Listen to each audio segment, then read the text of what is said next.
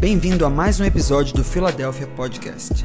Esperamos que essa mensagem te abençoe e que gere frutos para que você viva o sobrenatural de Deus em sua vida.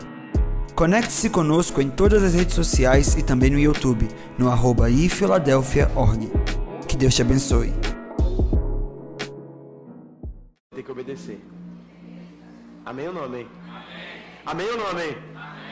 Deus não tem a função, a obrigação de nos explicar.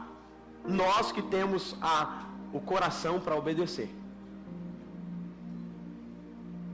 Fale com o que está do seu lado. Eu acho que Deus está falando com você.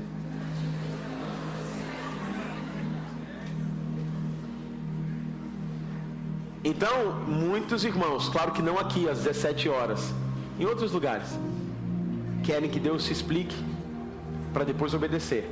E aí isso não é obediência, é convencimento.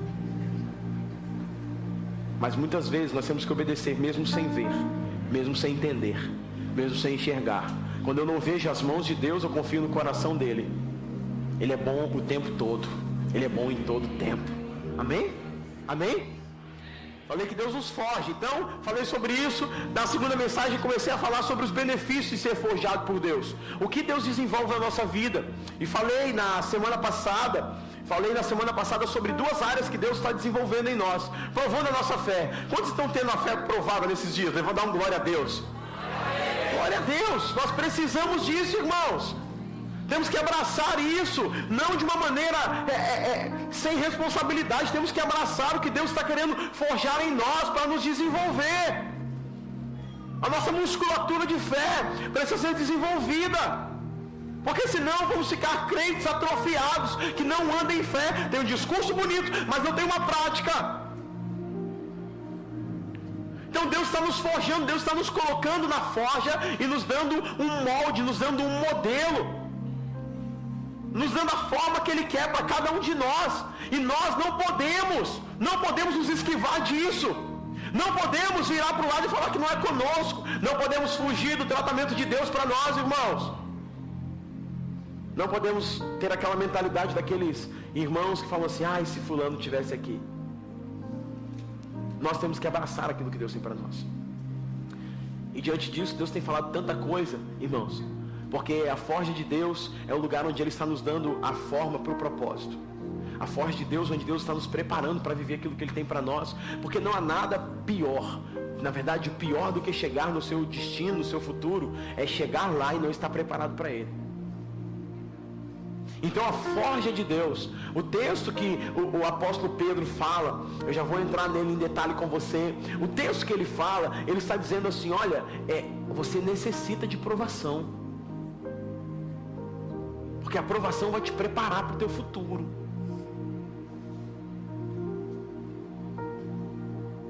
Porque tem gente que está aqui, se não tivesse aprovação, não estaria aqui. Tem gente que se não tivesse aprovação, talvez nem casado estaria. Tem gente se não tivesse aprovação, já teria largado um monte de coisa. Mas Deus falou, mandei aprovação para te ensinar. Amém? Porque é nesse lugar que nós amadurecemos.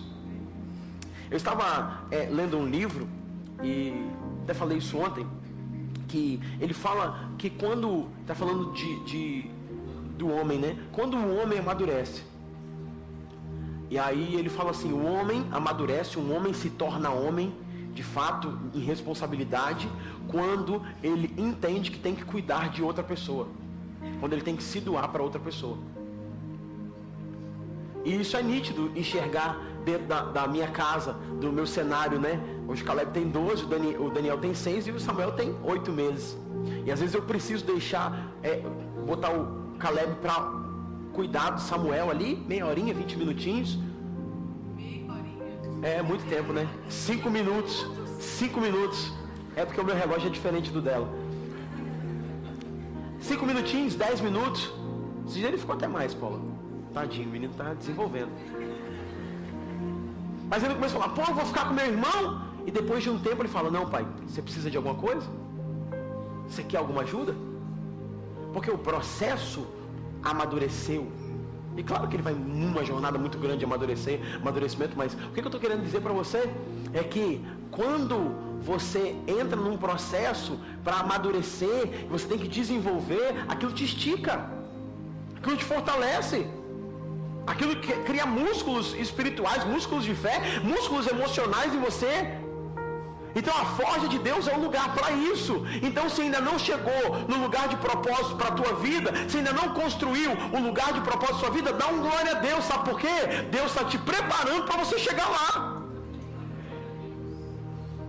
Então, dentro disso, a gente falou que Deus prova a nossa fé e Deus está provando a nossa fé. E falamos também que Deus está confirmando em nós a nossa salvação. Porque muitas vezes nós olhamos para tantas pessoas, mas esquecemos de cuidar da nossa salvação. E Filipenses fala que nós temos que desenvolver a salvação. E aí eu expliquei: sou, fui salvo, estou sendo salvo e serei salvo quando Jesus voltar. Expliquei sobre isso. E hoje eu quero trazer mais dois pontos para vocês, para a gente poder continuar aqui dentro desse texto para trazer isso, a necessidade de Deus trabalhar em nossos corações. E é muito importante. Então quero continuar aqui. Pedro está falando nisso exultais, um breve tempo. Falei que é, provação tem, tem hora para começar e tem hora para acabar. Nisso, uma vez confirmado o valor da vossa fé, mais preciosa que o ouro que perece, apurado no fogo. Aí aqui vem o próximo ponto, a terceira área que Deus desenvolve em nós, e que isso, depois de mesmo sendo apurado pelo fogo, que isso resulte em louvor e em glória na revelação de Cristo Jesus. Então vamos ficar nessa primeira parte, a terceira área que Deus nos desenvolve, que isso resulte, que isso crie um resultado na tua vida. Qual o resultado que Deus está esperando de mim e de você durante a aprovação? Qual o resultado, qual a resposta que Deus está esperando da minha vida, da sua vida, quando estamos passando pela forja? Qual o objetivo que Deus está nos forjando, o que Ele quer de mim e de você? Qual é a resposta? O texto está dizendo. Isso, essa aprovação que você está passando, ela vai resultar em você louvor e glória na revelação de Cristo Jesus. E esse terceiro ponto que na verdade compartilhei dois e compartilho um agora. Esse terceiro ponto é o que Deus espera de nós e a área que Ele desenvolve em nós é um novo posicionamento de adoração durante a prova. Deus está esperando de mim e de você que nós vamos passar por esse lugar e a nossa vida de adoração ela cresça. Deus está esperando de mim e de você, quando passarmos por esse lugar, é, no lugar de, de, de, provação, de forjar, de processo de Deus, que a minha vida de adoração ela não diminua, a minha vida de adoração ela cresça. Por quê? Porque eu aprendi uma coisa: assim como a, como a adoração é para Deus, a murmuração é para o diabo. Entendeu? Da mesma forma que Deus recebe a adoração, quem é que recebe sua murmuração? O diabo. Amém, irmãos? E quando eu estou em processos com Deus, e quando eu estou no, no lugar com Deus, e eu não entendo o processo da forja dele na minha vida, eu vou começar a não usar isso para adorar a Deus, eu vou começar a usar isso para duvidar, para murmurar, ou para espraguejar, ou para colocar a culpa em alguém, e eu não vou conseguir responder. A resposta que Deus nos dá, que Deus espera de nós, é que isso resulte em louvor e em adoração. Então Deus está falando falando, eu fiz você passar por essa prova, ou estou fazendo você passar, e isso está gerando em você um novo cântico, isso está gerando em você uma nova canção, isso está gerando em você uma nova adoração, isso está gerando em você um novo louvor, isso está gerando em você um novo posicionamento de adoração, isso não está gerando em você um coração amargo, isso não está gerando em você um coração crítico, isso não está gerando em você um pensamento duvidoso, não, isso está gerando em você um coração de adoração adorador que adora em espírito e em verdade, independente das circunstâncias, louva o nome do Senhor. Por várias vezes, irmãos, por várias vezes, a palavra vai dizer cantar um cântico novo. Salmo 33, versículo 3 diz assim: Cantai um cântico novo, tangei com destreza e com júbilo, ou seja, cantai um cântico novo com alegria. Salmo 91, 96, versículo 1 diz assim: Cantai ao Senhor um cântico novo, cantai todas as terras. Salmo 98, versículo 1 diz: Cantai ao Senhor um cântico novo, porque Ele tem feito maravilhas. A sua destra e o seu braço santo me, lhe alcançaram a vitória. Então cantai um cântico novo. Salmo 149 diz: Louvai ao Senhor Cantai um cântico novo. E cantai um louvor a Ele na Assembleia dos Santos. Isaías 42, 10 diz assim: Cantai ao Senhor um cântico novo, e o seu louvor desde a extremidade da terra. Vós que navegais pelo mar e tudo quanto neles há, vós ilhas e seus habitantes, cantai um cântico novo. Salmo 40, versículo 2, vamos falar do versículo 1. Esperei com paciência no Senhor, e ele se inclinou para mim. Ele ouviu meu clamor. Ele me tirou de um charco de lodo, de um tremendo lamaçal. Colocou os meus pés firmados numa rocha e colocou um cântico nos meus lábios, um hino, uma canção nova ao nosso Deus. Ele fez isso, ele mudou a minha história. Quando eu esperei com paciência, ele se moveu, ele se inclinou para mim. Ele ouviu meu clamor, e ele não só ouviu meu clamor, ele me tirou do lugar de incerteza, de dúvida, de ansiedade, onde é um terreno instável, um charco de lodo, um tremendo lamaçal, e ele colocou os meus pés firmados numa rocha. Ele colocou nos meus lábios um cântico novo. Ele me deu uma nova canção. Olha como eu estou do seu lado, onde está a sua nova canção? Onde está seu cântico novo? Aí você fala, ah, pastor, se eu começar a cantar aqui, vai todo mundo embora. Então não cante não, irmão, cante baixinho.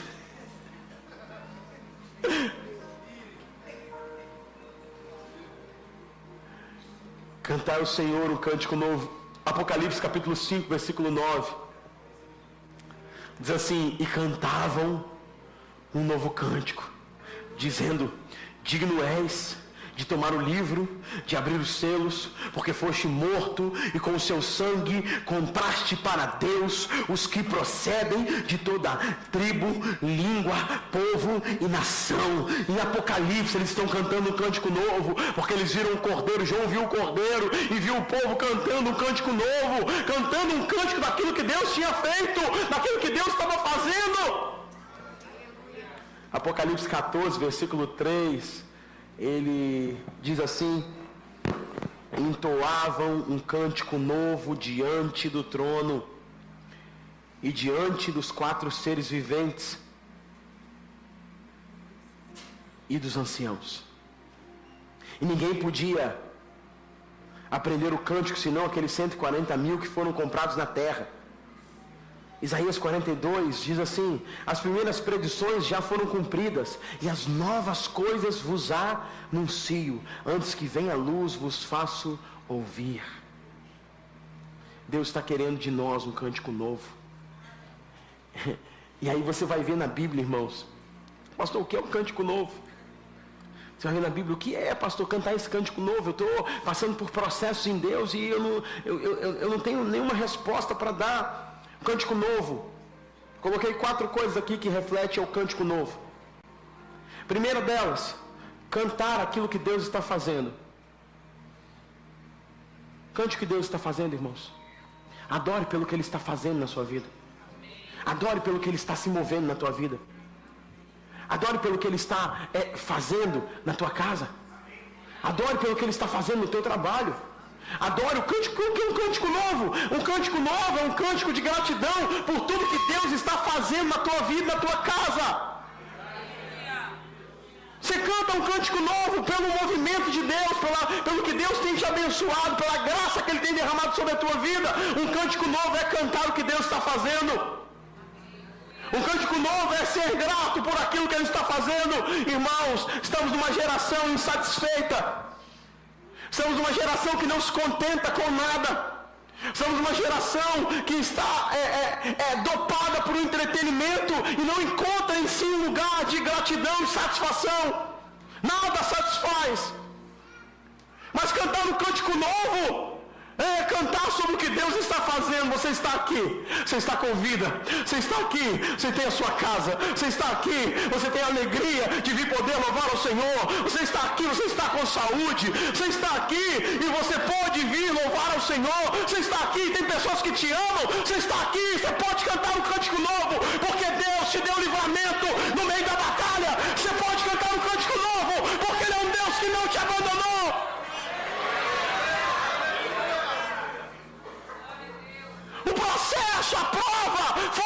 você um adorador, não murmurador, não crítico, não religioso, não fariseu, não uma pessoa amargurada. Não, cante um cântico novo. Cante um cântico novo ao Senhor. É isso que Ele está pedindo de nós. Esse processo vai gerar em nós. Então, cantar um cântico novo é cantar o que Deus está fazendo. Segunda coisa, cantar um cântico novo é cantar sobre quem Deus é. Então, toda palavra, se você pegar os, os, livros de Salmos, né, os capítulos, 150 capítulos, são 150 canções. E ele está falando, se não for é o Senhor. Ele está falando, o céu é do Senhor. Você pega Salmos, é, quem é Deus como nosso Deus? Você pega os salmos, é, do Senhor é a terra e a sua plenitude, o mundo nele, e tudo o que nele habita. Mas levantai a porta as nossas cabeças, levantai a portas eternos, entrará o Rei da Glória. Quem é esse o Rei da Glória? O Senhor poderoso dos exércitos, o Senhor poderoso na guerra, Ele é o Rei da Glória. Levantai! É um cântico sobre quem Deus é. Já parou para pensar que muitas vezes as canções que cantamos não são sobre quem Deus é, são sobre as nossas necessidades?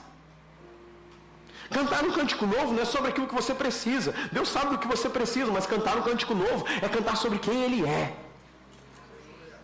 Ele é o Alfa, Ele é o Ômega, Ele é Jirê, Ele é Nessi, Ele é Deus da justiça, Ele é o El Shaddai, Ele é o Todo-Poderoso, Ele é Emanuel, Ele é a nossa bandeira, Ele é o Deus da provisão. É cantar sobre quem Ele é. Isso precisa estar nos meus lábios. Isso precisa, eu preciso ser uma testemunha viva de quem Deus é.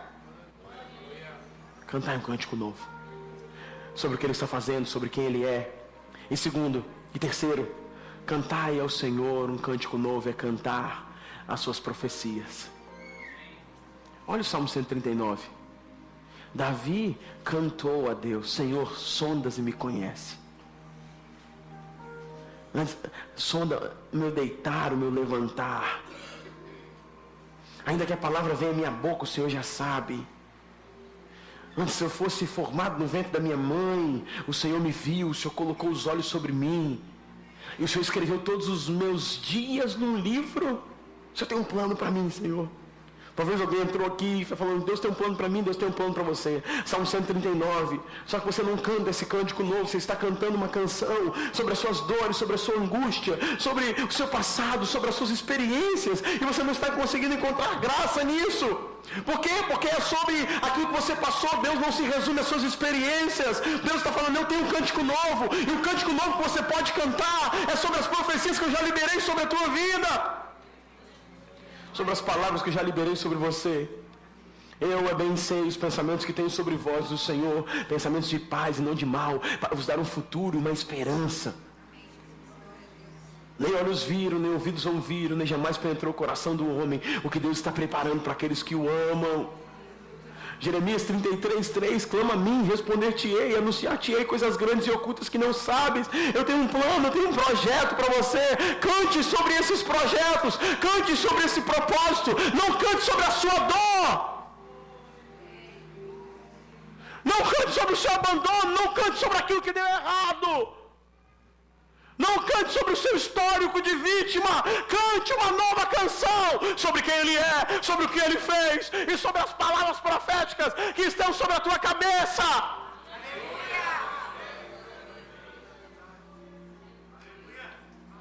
Cante a ele um cântico novo. Cante a ele uma nova canção. Cante a ele, não cante como Mara. Mara falou: eu me tornei amargo, eu me tornei, eu me tornei amargo, eu me tornei uma fonte amarga. Não! Deus está falando cântico, cântico novo. Esse cântico tem poder para mudar os céus da tua cabeça. Esse cântico tem poder para mudar a realidade das suas emoções. Esse cântico novo tem poder para mudar a tua atmosfera. Mude a tua atmosfera com o cântico. Mude o teu ambiente, a sua ambiência com um cântico novo. Mude os céus da tua casa com um cântico novo. Mude o ambiente com um cântico novo. Mude o seu, o seu mundo interior com um cântico novo. Quando você bendiga minha alma ao Senhor e tudo que é em mim, bendiga o teu santo nome, bendiga minha alma ao Senhor e não se esqueça de nenhum dos seus mandamentos. Aralabaxando, aralabaxei. Você está cantando a canção errada. Mude a, mude a faixa, mude a playlist. Mude a playlist que você está ouvindo. Cante um cântico novo. Você está cantando o passado. Deus está te chamando para cantar o futuro. Você está cantando sobre as suas dores. Deus está te chamando para cantar sobre as vestes de louvor em vez de cinzas. Meu Deus. Meu Deus, isso pode mudar hoje na tua vida. Não cante sobre as suas cinzas. Bote as suas vestes de louvor e cante a Ele um cântico novo.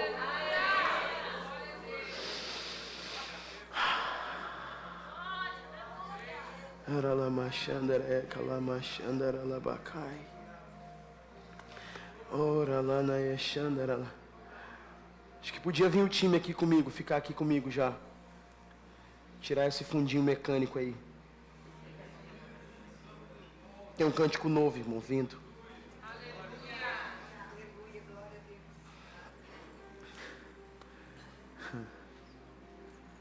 Deixa eu achar o texto aqui que eu estava lendo.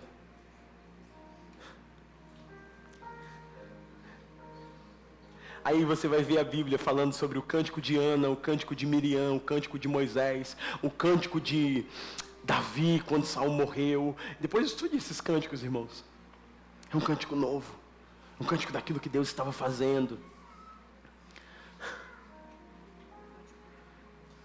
Cântico, cântico novo. Olha o que diz a palavra de Deus no cântico de Ana. Então, Ana, você sabe o que aconteceu com Ana, você sabe. Não preciso te falar no capítulo 2 de 1 Samuel. Então Ana orou, Senhor, o, o subtítulo é o Cântico de Ana. 1 Samuel capítulo 2. Ana orou, Senhor, e disse: O meu coração exulta no Senhor, o meu poder está exaltado no Senhor. A minha boca se dilatou sobre os meus inimigos, porquanto me alegro, Senhor, na tua salvação. Não há santo como é o Senhor porque não há outro fora de ti, e rocha nenhuma há como o nosso Deus.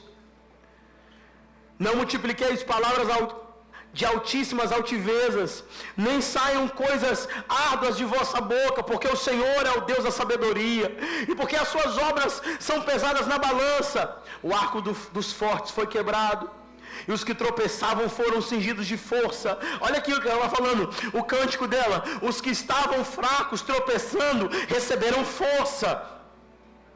Os que antes eram tantos fatos se alugaram de pão, mas agora cessaram os que eram famintos.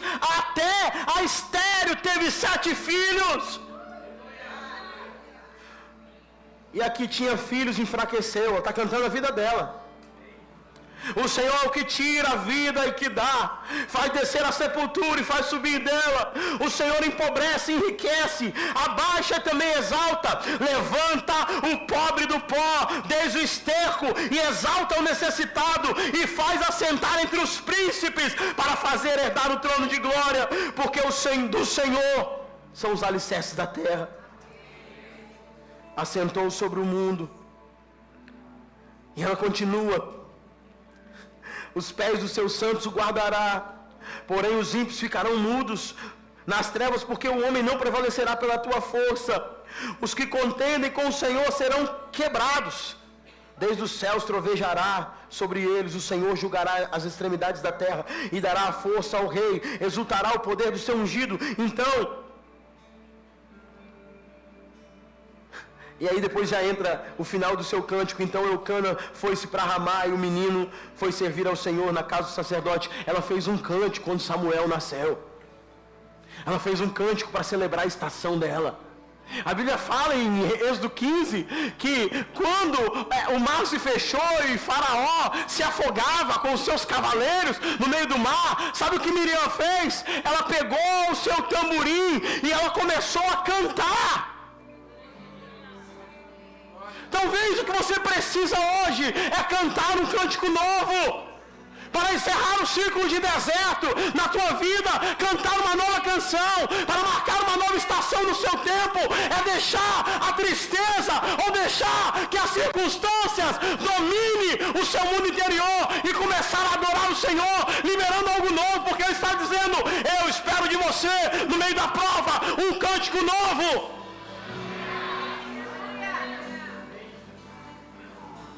Ana cantou, Davi cantou quando Saul morreu. É que Deus está falando para nós, irmãos. Deus está falando, há uma nova canção sendo liberada. Que vai marcar o, o, seu tempo, vai marcar a sua vida, vai marcar o seu momento, mas isso é a resposta da sua adoração. Qual canção você está cantando? Qual cântico você está abraçando? E Deus está falando, essa é a primeira coisa que eu espero de você.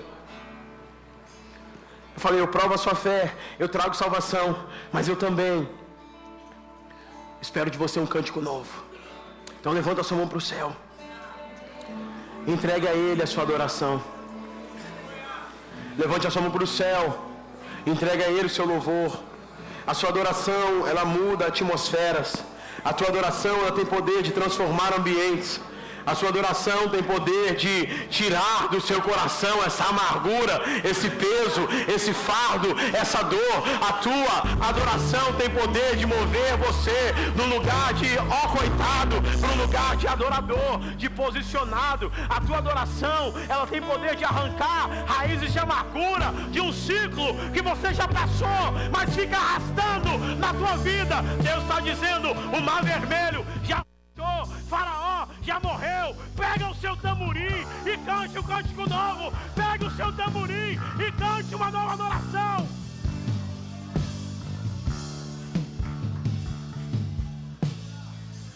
Deus está falando, eu espero de você, nesse tempo, uma nova resposta de louvor. Eu espero de você uma nova resposta de adoração. Eu espero de você uma nova atitude espero de você um novo posicionamento. Eu espero de você uma nova resposta. Eu espero de você uma interação dinâmica e não religiosa. Eu espero de você, não, não, não, esqueça tudo e, e entregue-se a Ele. Ana, ela está fazendo esse cântico, mas já tinha se expressado diante do Senhor, ao ponto do sacerdote Eli olhar para ela e não saber se ela estava bêbada ou cheia de Deus, porque ela estava entregue, ela não estava olhando mais para o que pensavam sobre ela. Ela decidiu entrar no lugar onde ela podia adorar, livre, livre da opinião das pessoas pessoas, livre, livre da acusação de outras pessoas, porque ela entendeu que só o poder de um cântico novo podia tirar ela do lugar da esterilidade e projetar ela para um lugar de gerar, de gerar coisas novas. E quando ela começa a adorar o Senhor, ela começa a gerar, porque a adoração tem poder de quebrar o que está estéreo, a adoração tem poder de dar vida àquilo que está morto, a adoração tem poder de projetar as pessoas e quebrar prisões e quebrar cadeias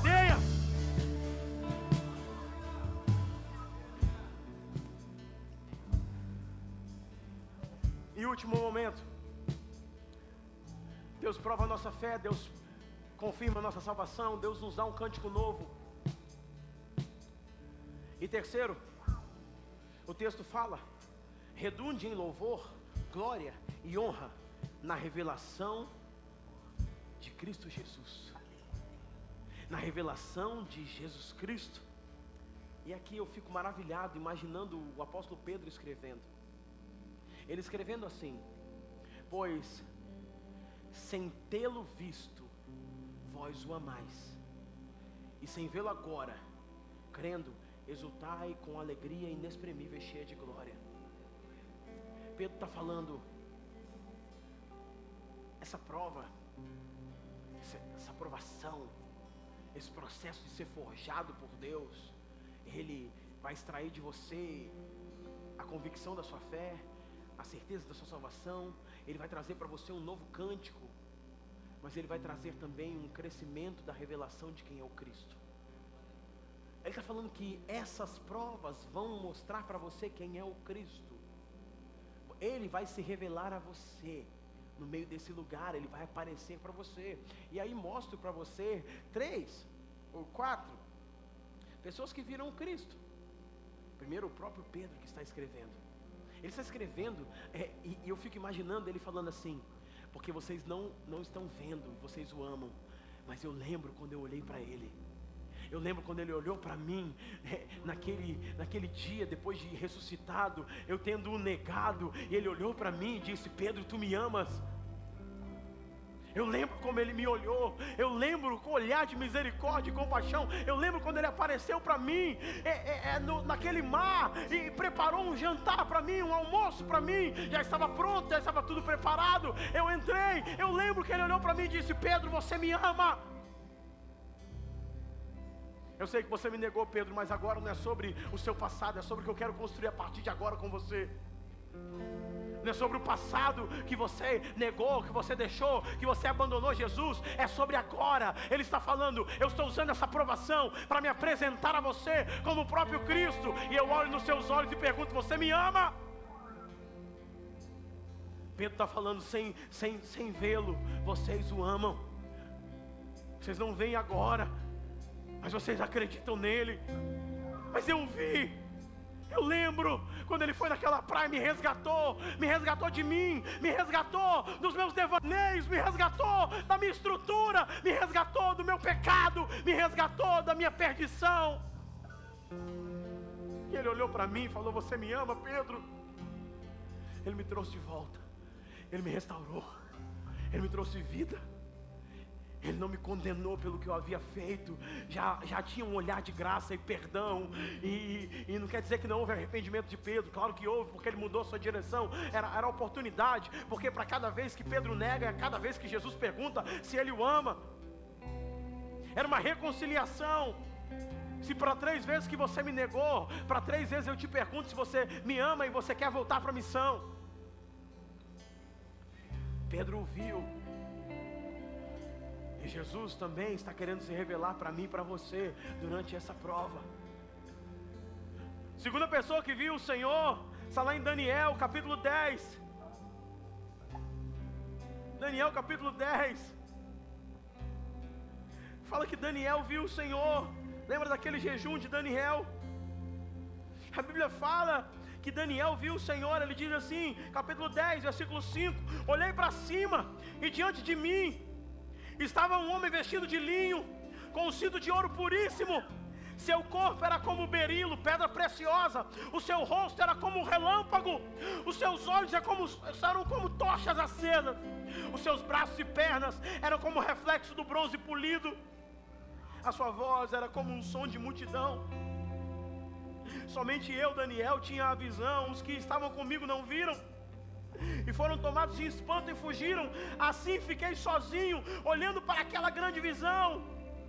Eu fiquei sem força, eu fiquei pálido e quase desfaleci. Então eu ouvi uma voz falando comigo, e ao ouvir, caí prostrado com o rosto em terra. Eu perdi todos os meus sentidos.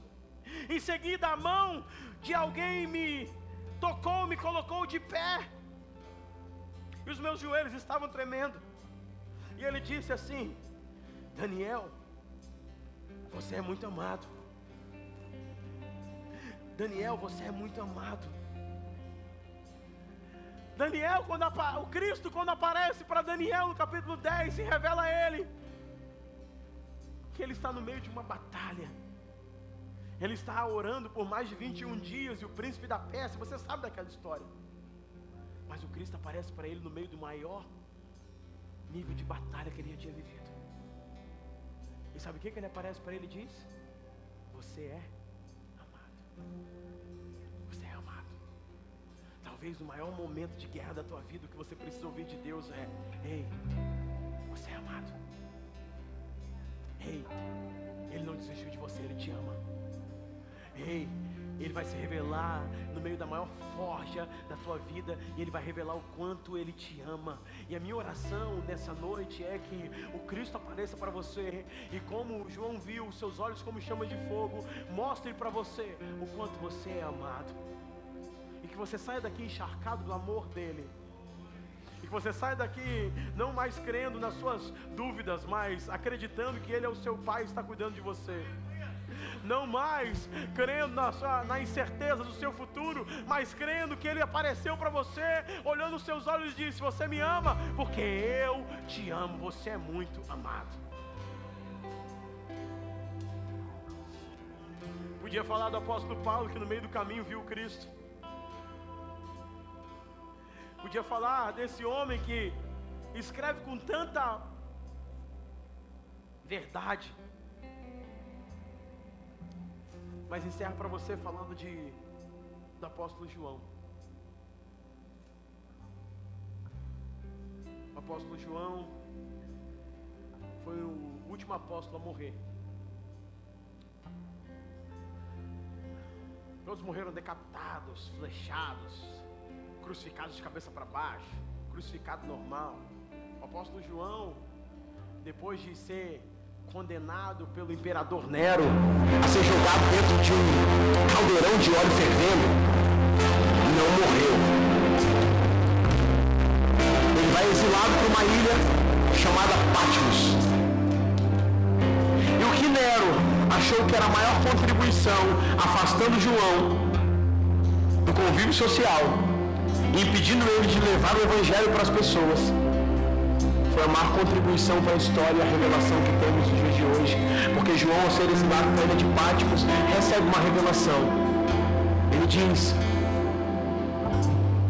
Estava numa visão e vi uma porta aberta no céu. E uma voz que dizia: Sobe, eu vou te contar o que vai acontecer. E João recebe o Apocalipse naquele contexto. Mas o capítulo 1, versículo 1, 11, ele diz que ele viu o ser ele fala assim: eu me, eu me voltei para ver quem falava comigo. Vi sete candelabros de ouro, e entre os candelabros, alguém semelhante ao filho do homem, com uma veste que chegava aos seus pés, um cinturão de ouro ao redor do peito. Sua cabeça, seus cabelos eram brancos como a lã, tão brancos como a neve. Os seus olhos eram como chamas de fogo. Seus pés eram como bronze, uma fornalha ardente, e sua voz era como o som de muitas águas. Tinha na sua mão direita sete estrelas, e da sua boca saiu uma espada afiada de dois gumes. Sua face, como o sol, quando brilha em todo fulgor, ou brilha ao meio-dia. Quando eu vi o Cristo, quando eu vi, caí como morto. Então ele colocou a mão direita sobre mim e disse: Não tenha medo. Não tenha medo. Se para Daniel o Cristo aparece e diz: Eu te amo, você é amado. Para João, ele aparece e diz: Não tenha medo. Talvez tudo que você está precisando nessa noite, no meio da sua forja, é que o Cristo olhe para você e diga: Não temas, eu estou com você. Tudo que você precisa ser curado dos medos que te impedem de avançar. E só será curado dos medos quando Cristo se revela à pessoa. Porque ele diz, não temas. E ele diz, eu sou o primeiro e o último. Eu sou aquele que vive. Eu estive morto, mas agora estou vivo para todo sempre. Tenho as chaves da morte e do Hades. Agora escreve essas coisas só cura dos medos, mas como ele dá direção para os próximos dias. Talvez tudo que pessoas precisam aqui hoje é ter encontros com amor e ver o Cristo, mas também ser curado dos seus medos e ouvir o que ele vai falar para você, para você escrever sobre os próximos dias. Escrever sobre os próximos projetos, escrever sobre os próximos passos, não ser tomado pela ansiedade ou pela, pela pressão do amanhã, mas ter a revelação próprio Cristo sobre os seus próximos dias. Quantos querem a revelação do Cristo para os próximos dias? Para não andar ansioso, para não andar cabisbaixo, para não andar sendo influenciado por medo nenhum, mas para saber, está escrito, ele falou comigo, e se ele falou comigo, ninguém pode tirar isso de mim mais. Fica de pé no seu lugar.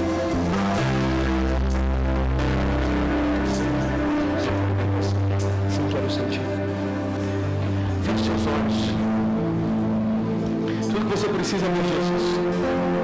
Se você olhar para Jesus hoje, sua vida vai mudar. você olhar para Jesus hoje, o seu redor vai mudar. Se você olhar para Jesus hoje, suas emoções vão mudar. Se você olhar para Jesus hoje, seu futuro vai mudar. Então, feche seus olhos agora.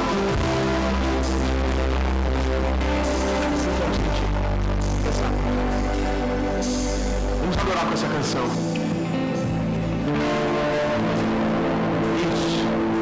Olhos. Vamos cantar essa canção.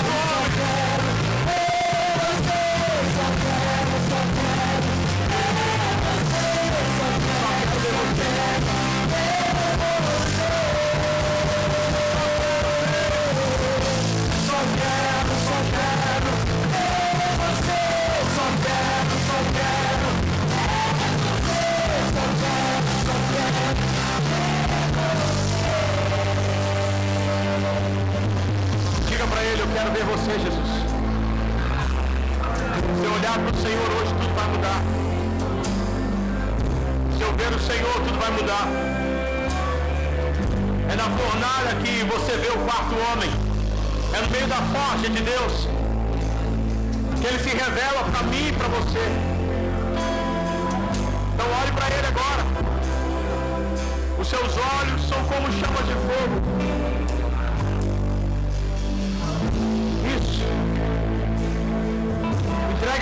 Adoração. Jesus está abrindo os olhos de pessoas aqui para vê-lo. Jesus está abrindo os seus olhos para que você possa vê-lo.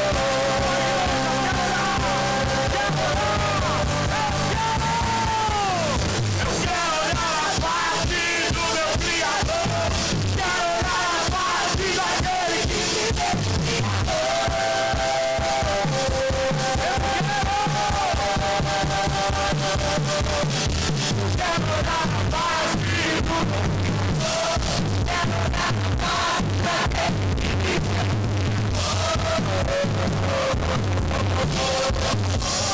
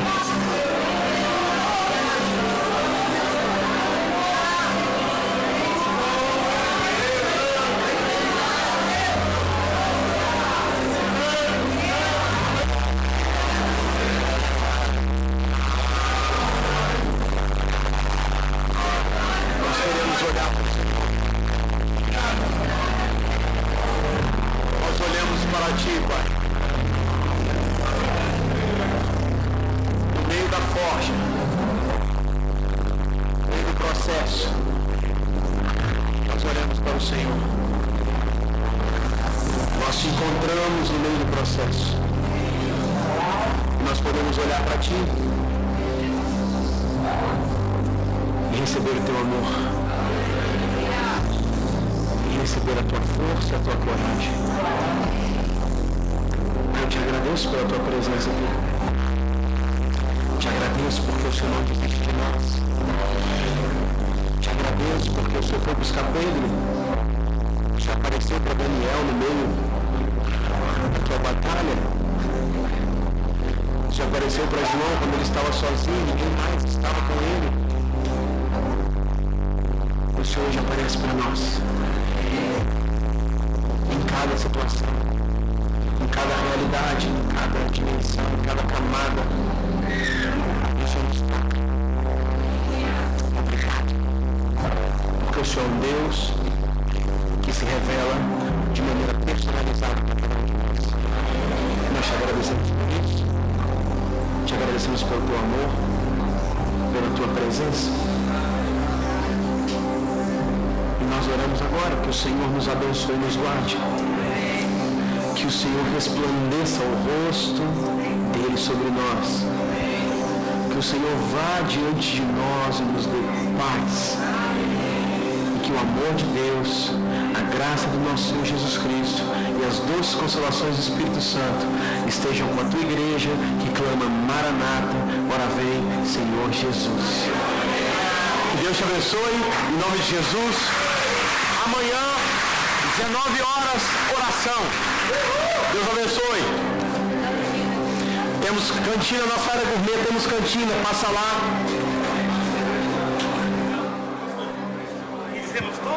Ah. É, falta isso.